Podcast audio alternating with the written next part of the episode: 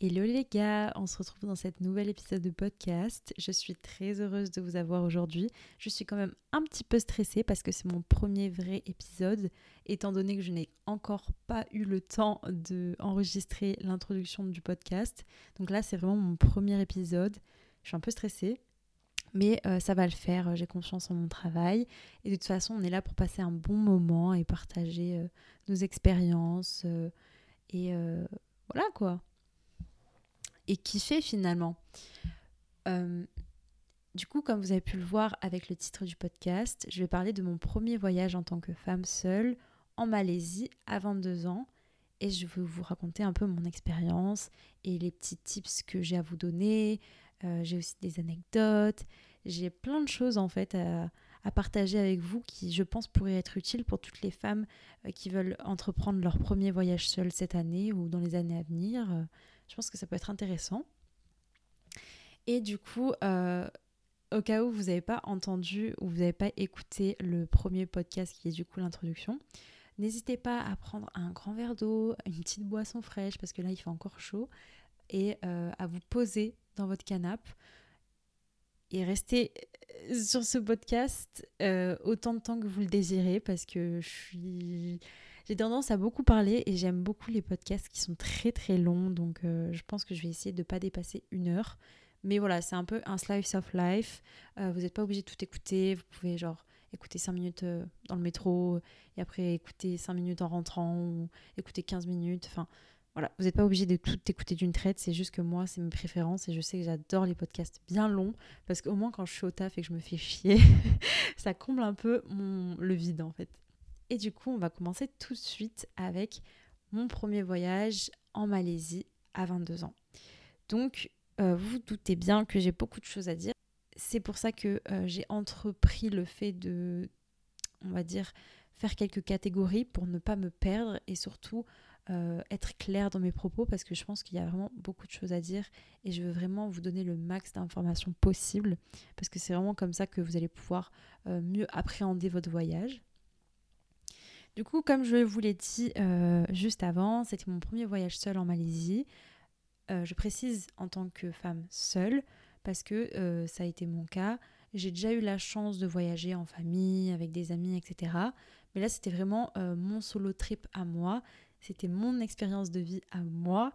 Et c'est totalement différent de ce qu'on peut vivre avec les parents ou la famille. C'est vraiment aux antipodes, en fait. C'est ce qui est vraiment paradoxal parce que euh, on est la personne avec qui on reste le plus de temps, mais c'est souvent en voyage, quand on se retrouve littéralement tout seul, qu'on se dit mais en fait je me connais même pas moi-même en fait. Et euh, ça part directement dans les sujets euh, philosophiques, mais c'est une réalité en fait. Ça m'a vraiment fait un choc de me retrouver à, voyager seule. Et aujourd'hui, on va commencer du coup avec mon itinéraire pour que ce soit un peu plus clair dans votre tête. Du coup, je suis partie en Malaisie euh, du 30 juillet au 13 août et je suis partie de Séoul, donc la Corée du Sud. J'ai aussi un épisode à faire sur Séoul, ne vous inquiétez pas, parce que vous devez vous demander mais qu'est-ce que tu foutais en Corée?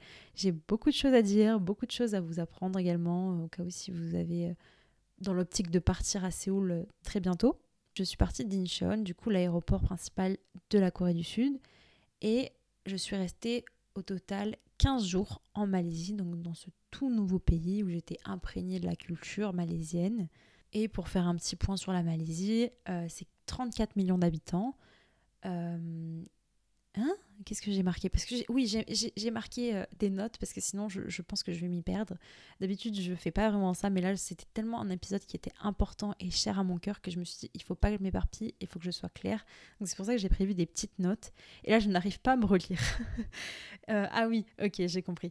Euh, du coup, la Malaisie, c'est aussi un climat qui est très différent de en fonction où vous allez, soit du côté est, soit du côté ouest.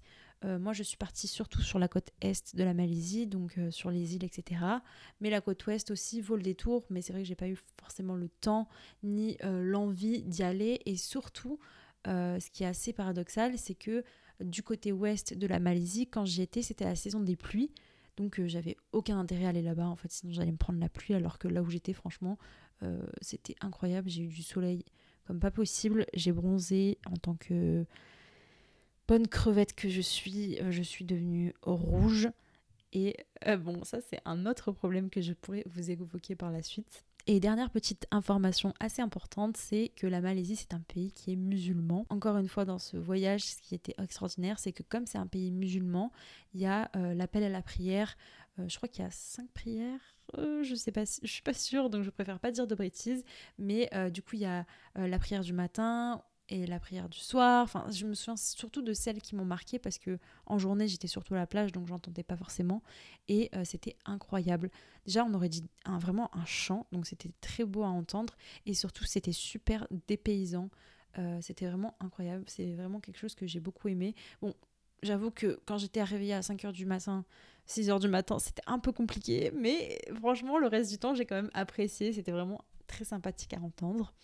Et surtout, comme je vous l'ai dit, très dépaysant. Ça se voyait que vraiment j'étais dans, dans une autre culture. Pour vous faire un petit point sur mon itinéraire, je suis restée 4 jours à la capitale qui est Kuala Lumpur, 5 jours à Perhentian Island, Bessar, euh, sachant qu'à Perhentian Island, il y a deux euh, îles, dont euh, la Bessar et... putain, comment elle s'appelle la deuxième? Ah, j'ai oublié. Je suis désolée les gars, j'ai oublié. Mais en tout cas, la deuxième est plus connue pour être euh, pour les, les backpackers, euh, les gens qui sont seuls, qui vivent un peu à la route. Et moi, je suis allée sur la Bessar, qui est plus connue pour euh, les familles, etc. Et après, je suis restée six jours à Redang Island, qui est du coup une autre île à, je sais pas, 45 minutes en bateau de Perenchan Island Bessar. Et pour vous faire aussi un petit point au niveau des avions, euh, après être euh, resté 4 jours à Kuala Lumpur, j'ai dû prendre un avion qui m'a mené à Kota Baru. Et ensuite, j'ai pris un taxi, donc une heure de taxi. Et ensuite, j'ai pris euh, une heure de bateau. Donc, pour vous dire que vraiment, je n'ai pas fait les choses simples. Je n'ai pas choisi juste d'aller à une plage la plus proche. Non, je me suis dit, je veux de l'eau cristalline, je veux de l'eau turquoise. Et pour ça, il faut aller dans les îles, il faut le mériter. Donc voilà, en tant que premier voyage seul, j'avoue que la veille de mon départ, je me suis dit, mais pourquoi je m'inflige ça? Pourquoi je ne suis pas restée juste, je sais pas, deux semaines à Kuala Lumpur? Pourquoi je m'inflige ça? Euh, Au final, je ne regrette rien. Au contraire, je suis très reconnaissante d'avoir fait ce choix euh, d'itinéraire parce que c'était vraiment incroyable. Mais voilà, si euh, vous aimez le risque et que c'est votre premier voyage, tentez-le moi j'ai tenté et ça m'a réussi. Parce que en vrai euh, j'ai quand même pris euh, trois transports différents dans la même journée tu vois. C'est quand même euh, pas quelque chose de commun à faire pendant son premier voyage. Donc si vous vous sentez à l'aise si vous vous sentez capable faites-le. Parce qu'en vrai en général ça en vaut le, détour. Donc n'hésitez pas. Mais si vous vous sentez pas et ça ça va revenir aussi le long de mon expérience l'instinct si votre instinct ne vous dit de pas faire ça et de rester plus tranquille, de voilà, plus prendre des vacances que de voyager, parce que ça aussi on va en parler plus tard, mais il y a une grande différence entre voyager et être en vacances. Bah, écoutez votre instinct. C'est ça qui va vous dicter si euh, euh vous sentez pas cette rue, si euh, vous sentez pas cette personne, si vous sentez pas ce taxi, ne le faites pas. Vraiment, écoutez-vous, c'est très important. Et euh, pour Kuala Lumpur, il euh, faut savoir que c'est une capitale. Euh, dès les premières heures où j'ai été dans cette ville, je me suis rendu compte que c'est très très cosmopolite. C'est super sympa comme capitale. Moi, j'ai adoré. J'ai vraiment beaucoup aimé. Il y a beaucoup de choses à dire, mais c'est pas un guide touristique de la Malaisie. Là, je suis vraiment là pour vous aider et vous donner des conseils globaux, mais je pense que c'est quand même important de faire un petit point sur euh, KL. Kuala Lumpur, c'était quand même euh, une capitale qui est très cosmopolite, donc il y avait beaucoup d'expatriés, il y avait beaucoup de cultures mélangées, il y avait beaucoup d'Indiens, il y avait beaucoup de Chinois. Euh, c'est pour ça que j'ai eu l'occasion de faire beaucoup de de choses différentes et découvrir plein de cultures au sein même d'une culture que je ne connaissais pas. C'est-à-dire que euh, j'ai fait des mosquées, j'ai fait la mosquée nationale de Malaisie que je vous conseille. Vraiment, si vous allez à Kuala Lumpur, vous devez faire cette mosquée. Elle était magnifique, sublime. Je n'ai pas les mots pour la décrire. Elle était vraiment extraordinaire. Et euh, j'ai aussi fait des temples taoïstes, des temples chinois, etc. C'est pour vous dire à quel point euh, Kuala Lumpur, c'est vraiment une capitale qui est cosmopolite. Vous verrez aussi des expatriés. Moi, j'ai eu la chance de ne pas en voir. j'ai eu la chance entre guillemets enfin c'est pas grave si j'en avais vu c'est pas quelque chose qui me dérange de voir des français à l'étranger mais euh, du coup ça m'a encore plus imprégné de la culture malaisienne j'étais encore plus euh, j'avais encore plus le sentiment d'être perdue au fin, au fin fond de nulle part en fait et ça m'allait totalement parce que au final je me sentais vraiment bien comme j'étais là où j'étais euh, avec la personne que j'étais en fait et maintenant, du coup, après avoir un peu parlé de mon itinéraire, on va parler de mon expérience de manière générale, euh, des ressentis et surtout des émotions que j'ai pu euh, bah, ressentir durant ces deux semaines en Malaisie. Déjà, quand tu voyages à l'étranger et que c'est ton premier voyage seul, faut savoir que tu vas passer par toutes les émotions possibles. Tu vas passer par le stress. Alors vraiment, si tu es stressé de, de nature stressée, vraiment, prendre, des fleurs de bac, prendre des. Vraiment, prendre quelque chose pour te détendre parce que tu vas être stressé. C'est inévitable. Il y, a, y, a, forcément un moment dans ton voyage où tu vas ressentir de l'anxiété, où tu vas te dire mais comment je vais faire? C'est normal. On est tous passés par là, on passe tous par là, et il n'y a rien de plus normal que de s'inquiéter en fait. Ça veut dire que tu en as, quelque, as un minimum quelque chose à faire de ta sécurité, de, de ton itinéraire, ça veut dire que ça tient le cœur. Donc c'est cool, mais il faut pas non plus que ça te bouffe le cerveau au point de ne plus savoir réfléchir méthodiquement. Ensuite, euh, comme je vous l'ai dit, tu vas aussi passer par la fierté. Tu vas te dire, mais en fait, euh, j'ai fait ça, genre j'ai réussi à faire ça. Tu vas te dire, mais ok, j'ai voyagé seule, maintenant je, peux, je, je me sens capable de tout accomplir. Vraiment, quand je me suis dit, mais attends, là je suis au fin fond de la Malaisie, je suis sur une île paumée, et je suis revenue de ça, je suis capable de tout faire. Et donc tu vas être super fier de toi parce que tu auras réussi à, entreprendre ce projet, tu auras réussi à euh, organiser ton voyage seul et ne pas avoir besoin de n'importe qui. Après c'est totalement normal de, demander de l'aide, hein. ne me faites pas dire ce que j'ai pas dit. Euh, moi aussi j'ai demandé de l'aide à mes parents. Je vais vous le dire après encore une fois parce que ça aussi c'est un vaut des tours et ça sera dans mes tips qui sont très importants. Euh, tu vas aussi être euh, rempli de gratitude. Tu vas dire, mais en fait, je suis tellement reconnaissante d'être ici parce que euh, où que tu sois, en fait, ça va être ton premier voyage seul. Ça, je pense que ça te marquera à vie. Que ce soit en bien ou en mal, c'est quelque chose qui va te marquer à vie et tu vas dire, waouh, en fait, déjà de un, je l'ai fait. De deux, c'est extraordinaire. Je suis désolée, c'est encore un mot que j'utilise. Je vais essayer de changer mon vocabulaire. Mais tu vas te dire, je l'ai fait. Je l'ai fait, j'en suis fière. Et je suis reconnaissante d'être ici, en fait. Tu vas voir des choses que tu verras sûrement une, seule fois dans ta vie. Et ça va être fou, en fait. Tu vas te dire, voilà, je suis reconnaissante, je remercie ce qu'il y a au-dessus de ma tête, je remercie mes croyances, si tu crois euh, en Dieu, en l'univers, etc. Je remercie, en fait. Je remercie l'univers, je remercie mon Dieu, je remercie la vie, je remercie tout en fait. Tu vas être tellement heureux d'être ici. Ensuite, euh, tu vas forcément passer par des émotions qui sont très intenses. Ça a été mon cas par exemple, euh, notamment avec la joie vraiment, je pense, ultime. Je pense sincèrement que je n'ai jamais été aussi heureuse de ma vie. Euh, tout simplement, euh, notamment parce que j'étais sur les îles et que du coup j'étais proche de la mer. Et il euh, faut savoir que j'ai vraiment une passion dévorante pour la mer. Je rêve d'avoir une maison au bord de la mer. Je rêve d'être vraiment en communion avec l'eau de manière générale, tous les jours en fait. Et quand c'est quelque chose que tu as autant idéalisé, tu te dis mais c'est extraordinaire je l'ai déjà, l'ai redit. Tu te dis, mais je suis tellement ancrée dans le moment présent que tu, tu peux que genre ressentir de l'amour.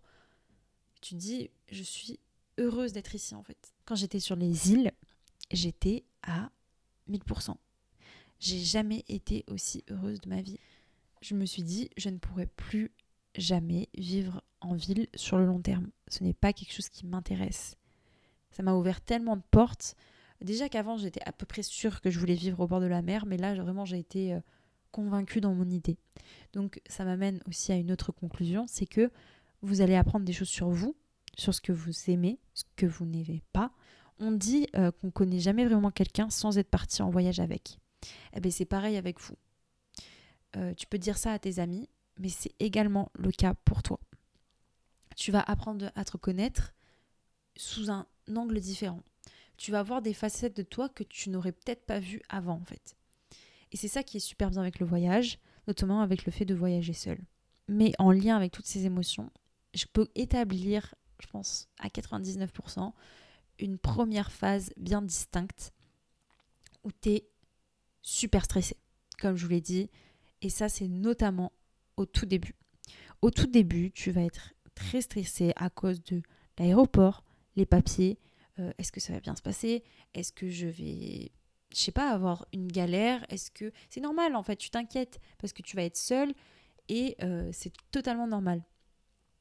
Et surtout, mais ça, ça englobe euh, le problème de manière générale. Si tu es autant stressé, c'est parce que tu seras mais à mille bornes de ta zone de confort.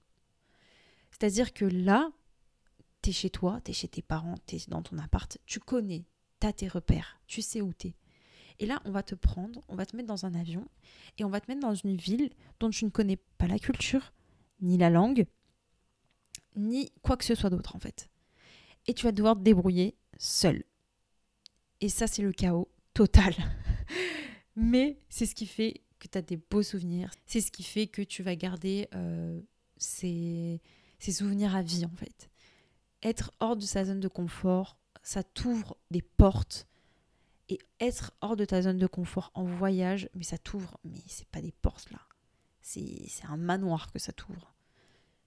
J'ai appris tellement de choses sur moi en deux semaines. C'était impressionnant. Ensuite, après que t'aies passé cette zone un peu sinueuse de stress, quand tu as passé l'aéroport, quand tu es enfin dans le pays, après tout ça, ou que tu es enfin dans ta, chambre d'hôtel, bah là c'est que du kiff. ça viendra peut-être pas tout de suite. Moi, c'est pas venu tout de suite. Euh, en vrai, si, hein. au bout d'une journée, je me suis dit, bon, là je kiffe. C'est une fois en fait que tu as quelques repères, que tu as pris confiance en toi, que là ça devient vraiment énorme. Et que là vraiment tu vas te régaler. Une nouvelle fois, mon expérience de vie, encore une fois, c'est pas forcément euh, la même chose pour tout le monde, mais il y aura peut-être forcément un moment où tu vas euh, te sentir seul. Ce qui est normal, parce que tu l'es en fait. Tu es seul dans un nouveau, nouvel environnement. Mais ce qu'il faut comprendre, c'est que ça ne doit pas être une finalité. Tu ne dois pas gâcher ton voyage et tu ne dois pas, euh, hmm, on va dire, ouais, broyer du noir parce que tu te sens seul. Se sentir seul et être seul, c'est déjà deux choses complètement distinctes. Mais se sentir seul, en fait, quand tu as cette émotion, c'est comme une vague. Si elle arrive vers toi, tu t'ouvres à elle. Tu ne la refoules pas, tu l'acceptes. Tu dis Ah ben oui, ok, bah ouais, c'est vrai, je me sens seule. Là, tout de suite, là maintenant, je me sens seule. En fait, il faut que tu te l'avoues à toi-même parce que c'est déjà la moitié du problème qui est résolu. Et ensuite, il faut que tu prennes conscience et que tu fasses limite une liste de toutes les choses que tu as pu voir et que toutes les choses que tu as pu découvrir en étant seul ici. Il faut que tu prennes conscience en fait que être seul, bah oui, la lecture, tu te sens seul, mais c'est pas euh, quelque chose entre guillemets de grave. Faut pas que ça te bouffe le voyage en fait. Euh, je sais que ça peut être très compliqué pour certaines personnes parce qu'on n'est pas tous habitués à avoir notre propre compagnie et je pense que je vais faire un épisode sur ça. Moi, ça a été quand même plutôt simple parce que je suis quelqu'un euh, quand même de très solitaire, je fais beaucoup de choses seule et ça depuis vraiment que je suis au collège. pour vous dire, j'ai 22 ans. Euh, depuis que je suis au collège, j'ai toujours fait des trucs seule, je suis toujours allée au cinéma seule, faire du shopping seule, c'est pas quelque chose qui me dérange et au contraire, j'adore ma propre compagnie. Le seul truc qui était un peu chaud pour moi, que j'arrivais pas à faire, c'est de manger seul. Quand j'allais au McDo, ça va, tu vois. Mais aller au restaurant et manger seul, je trouve ça quand même un peu compliqué. Mon anxiété sociale reprend un peu le dessus et je me dis, hmm, les gens vont penser euh, que, bah, je sais pas, euh, genre Miskin, elle est toute seule, etc. Alors que d'habitude, je m'en fous du regard des gens, mais c'est vrai que quand je me sens euh, observée au restaurant, je ça me bloque. Et c'est normal, même si le mec euh, qui te regarde, il te regarde une demi-seconde, en se demandant pourquoi elle est seule ou oh la pauvre, ben, je sais pas, ça m'a travaillé. Genre, ça, ça me travaille. Et ça, avant d'aller en Malaisie, aller au resto seul, c'était impossible. Mais sauf que bon, euh, on va pas se mentir, si tu veux survivre, il faut manger. Et s'il faut manger, il faut que tu manges seul. Et c'est ce que j'ai fait. Et je suis encore en vie. Euh, tout va bien pour moi. Je suis encore en bonne santé. Il ne m'est rien arrivé de grave. Regardez, je vous, je vous enregistre ce, ce, cet épisode de podcast aujourd'hui. Donc, vraiment, vos peurs ne sont que le fruit de vos craintes. Et euh, parfois, c'est juste psychologique. C'est juste votre cerveau qui en fait tout un tas. Euh, moi, j'en faisais tout un tas de manger seul au restaurant. Et ben, pendant 15 jours, midi et soir, j'ai mangé solo. Et ça m'a pas tué. Et j'ai grave kiffé mes repas. Voilà. Euh, si je peux du coup argumenter encore une nouvelle fois avec deux trois anecdotes que j'ai eues par rapport au fait de, ressentir de la solitude quand tu es dans un voyage. Moi, ça m'est arrivé surtout deux grosses fois en 15 jours. Euh, notamment une fois où j'étais à la plage et que j'ai vu un couple. Et ça, je pense que c'est pas le plus dur, mais c'est vrai que quand tu vois des gens de ton âge en couple, je me suis dit, en fait, ouais, c'est vrai que là, l'eau est turquoise. Je suis sur une plage qui s'appelle Turtle Bay. Donc là où il y a beaucoup de tortues, c'était extraordinaire, c'était magnifique. C'était. J'ai pas les mots pour décrire cette expérience, mais c'était l'un des plus beaux moments de ma vie, on va pas se mentir. Je me suis dit, franchement, j'ai pensé à mes proches. Je me suis dit, j'aimerais bien que mon entourage, notamment ma maman, ma meilleure copine, soit là pour partager ce moment avec moi. Et après, je me suis mis dos à la plage, donc je ne voyais pas les gens. Et j'ai regardé l'horizon, j'ai regardé l'eau cristalline. Et je me suis dit quand même, même si tu te sens seule, ça en vaut le détour. Là, je me sens bien. Là, je me sens, je me sens fière de moi. Et je me sentais en paix, en fait. J'étais au bord de l'océan, c'est tout ce que j'avais toujours voulu. Je me sentais vraiment bien. Ensuite, une deuxième anecdote qui m'est arrivée à Redang Island, donc le, troisième stop que j'ai fait. Euh, là, vraiment, ça a été de la psychose. Enfin, la psychose, je sais pas si on peut dire ça comme ça, mais c'est vraiment mon cerveau qui a pété un câble. C'était, euh, je pense, le deuxième jour. C'était même pas le premier soir, tu vois. C'était le deuxième soir, du coup, ou le troisième, etc. Mais en plein milieu de la semaine, d'un seul coup, j'ai eu une montée de stress. Euh, à savoir que à Redong Island, euh, c'était quand même sécurisé. J'étais en plein milieu d'une jungle forêt, mais c'était assez sécurisé. Il y avait des bungalows autour de moi, etc. Mais à un moment donné, j'ai eu une montée en pression. J'étais sur mon lit et il y avait euh, les rayons de la lune qui filtraient à travers ma fenêtre. Et je ne sais pas pourquoi, je me suis sentie mais submergée par la, solitude. Vraiment, là, c'était même plus une vague, c'était genre un océan que je me suis pris en pleine gueule. Je me suis sentie tellement seule, de manière tellement brutale, que j'étais à deux doigts de pleurer j'ai commencé à faire ce que je fais d'habitude quand je me sens stressée, euh, tripoter mes doigts, me ronger les ongles, etc. Et j'avais les yeux comme des billes, impossible de dormir. Oui, vraiment impossible de dormir. Parce que voilà, j'ai ressenti cette sensation où je me suis dit, mais qu'est-ce que je fous là? Qu'est-ce que je fous ici? Je suis au fin fond d'une île, euh, en plein milieu de la jungle euh, d'un pays que je ne connais absolument pas je suis à des milliers de kilomètres de mes proches. Oui, je me suis dit, qu'est-ce que je fous là? Et là, ça a été vraiment une réalité qui m'a frappé en plein visage. Et c'est là que vraiment tu dois garder ton calme. Parce que là, c'est arrivé quand j'étais seule dans ma chambre, donc c'est pas si grave. Mais si ça t'arrive ça, quand euh, tu es en plein milieu d'une foule ou que tu es en plein milieu de je sais pas quoi, Là, ça peut être plus délicat. Le dernier truc que je peux vous dire par rapport à mon expérience, c'est euh, finalement, c'est un voyage de prévu. Respire, tout va bien se passer. Euh, voyager seul, c'est vraiment un pur bonheur que les gens du coup négligent. Et euh, encore une fois, pour la petite anecdote, les locaux m'ont souvent demandé, euh, donc les Malaisiens, m'ont souvent demandé si je m'ennuyais pas d'être seule. Et en fait, c'était pas du tout le cas.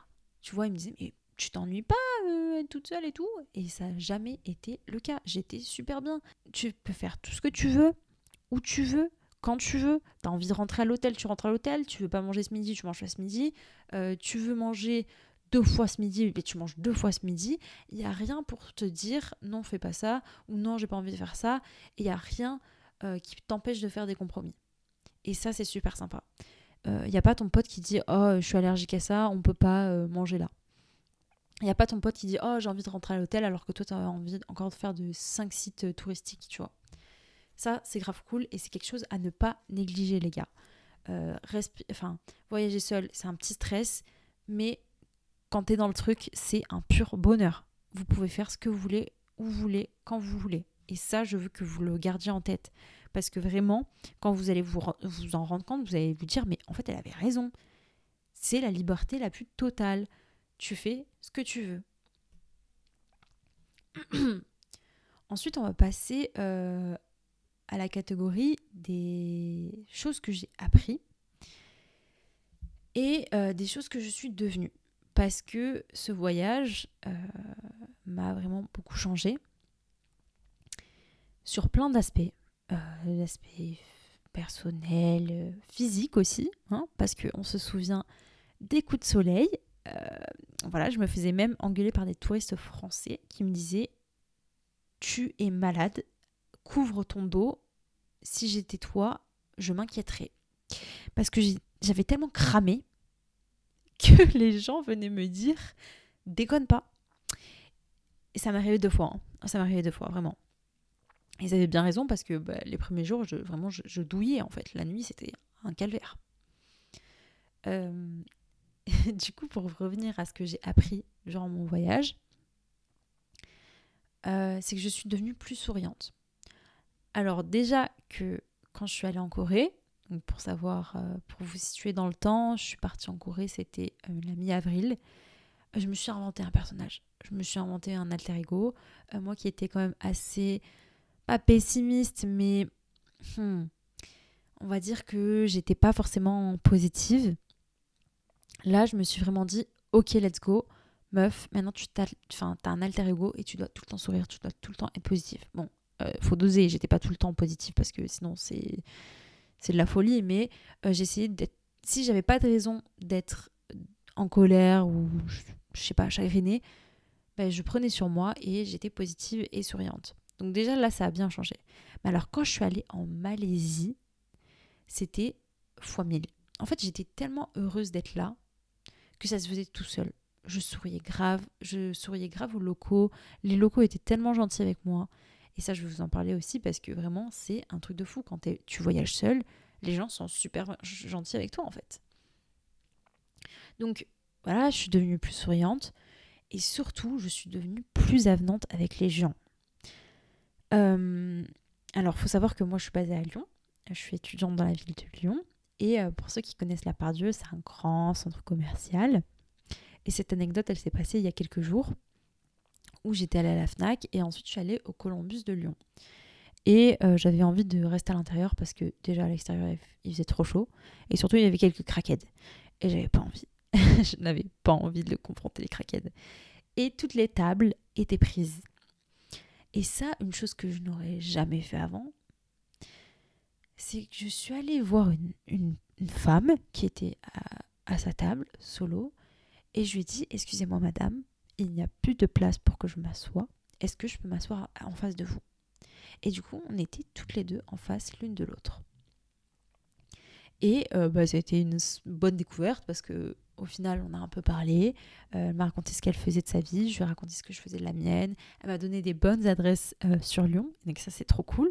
Donc ça m'a vraiment apporté ce, petit, cette petite interaction. Mais c'est pour vous dire à quel point ça, je n'aurais jamais pu le faire avant. En fait, il y a eu un avant et un après Malaisie. Il y a des choses sur lesquelles j'ai vraiment strictement changé. Maintenant, je n'en ai plus rien à foutre. Je n'ai plus rien à foutre de tout. Je n'en ai plus rien à foutre de tout. La vie est courte. La vie, euh, vraiment, c'est pas plus compliqué que ça en fait. La vie, elle est compliquée que si tu choisis qu'elle soit compliquée. Sinon, elle est facile, elle est simple. Et dans mon cas, ben, j'ai choisi qu'elle soit simple. Il n'y avait pas de place au Starbucks, enfin au Columbus. Je suis allée demander à une meuf. Elle m'a dit oui, assieds-toi. Et si elle m'avait dit non, ben, je serais allée voir quelqu'un d'autre pour m'asseoir à une autre table.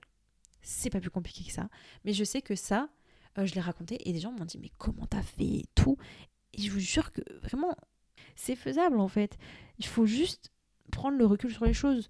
Euh, les gens ont tous une vie, c'est une, une, fille qui, qui s'en fout de ma gueule, tu vois, c'est une inconnue, on a papoté, etc. Et voilà. Et c'était très bien. Et si elle m'avait dit non, bah c'était pas grave, j'allais passer à autre chose. Donc ça prouve que vraiment, après la Malaisie, euh, et je vais vous faire un lien avec la Malaisie, du coup, c'est que tu deviens plus avenante avec les gens après ton premier voyage seul. Parce qu'en fait, comme tu es seul, bah, il faut bien que tu parles avec des gens. Tu vas pas rester dans ton coin tout, tout le temps, en fait. Et du coup, en Malaisie, bah, il y, a, y, a, des gens, j'ai rencontré des gens, euh, j'ai parlé 15, 20 minutes, une heure avec eux, euh, j'ai pris une noix de coco avec eux, euh, j'ai parlé avec des darons, j'ai parlé avec des gens de mon âge, j'ai parlé avec des néo-zélandais, j'ai parlé avec des Français, j'ai parlé avec des Malaisiens, j'ai parlé avec des Espagnols, des Italiens, j'ai parlé avec plein de gens des gens de tout âge, de toute catégorie euh, socio-professionnelle. Et c'était super enrichissant. C'était les gens ont tellement de choses à vous apporter, alors que ça, oh, mais vous, vous m'auriez dit ça, qu'un jour j'allais sortir cette phrase, je pense que je vous aurais pas cru. Mais c'est une réalité que maintenant je ne nie plus et auquel je crois, c'est que les gens ont tellement de choses à vous apporter. Tout le monde a un background, tout le monde a une histoire et il faut juste savoir écouter. Et c'est ça qui fait la beauté de l'être humain en fait. Tu as des choses à dire, les gens ont des choses à dire et c'est un échange, tu vois. J'ai fait j'ai parlé avec des gens pendant 15 minutes et euh, j'en suis ressortie je sais pas, j'en ai ressorti des leçons de, ces échanges.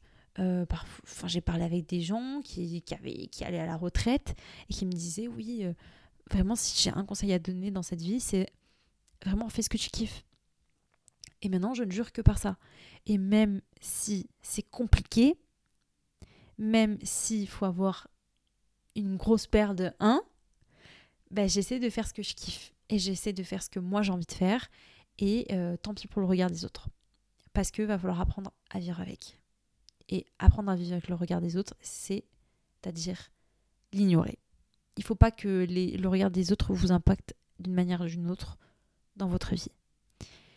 Et euh, du coup, cette anecdote, ce qui fait, pour en revenir du coup au sujet de base, c'est que grâce à ça, je suis plus ouverte et je suis moins renfermée, euh, notamment dans les événements sociaux.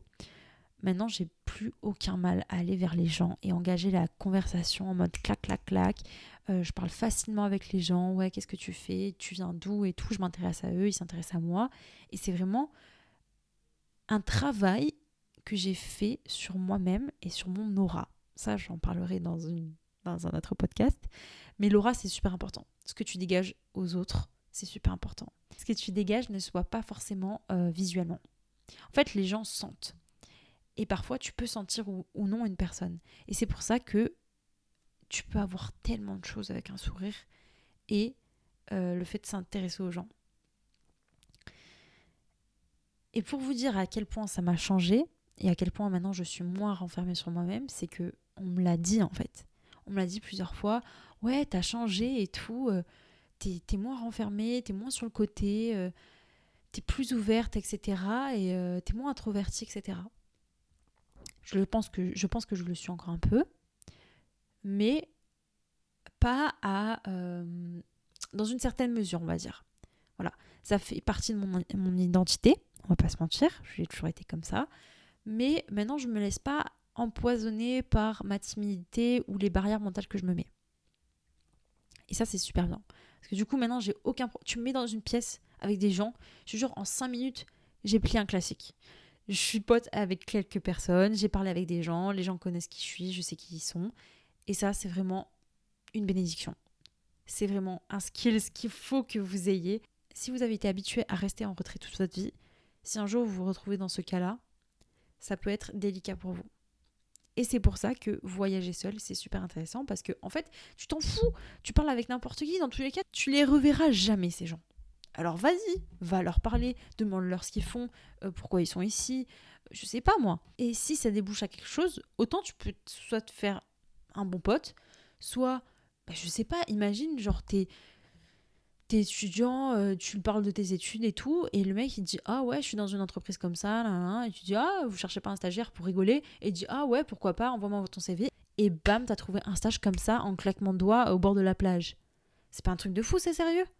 Non, les gars, franchement le culot et le fait de parler avec des gens, ça paye. Donc faites ça.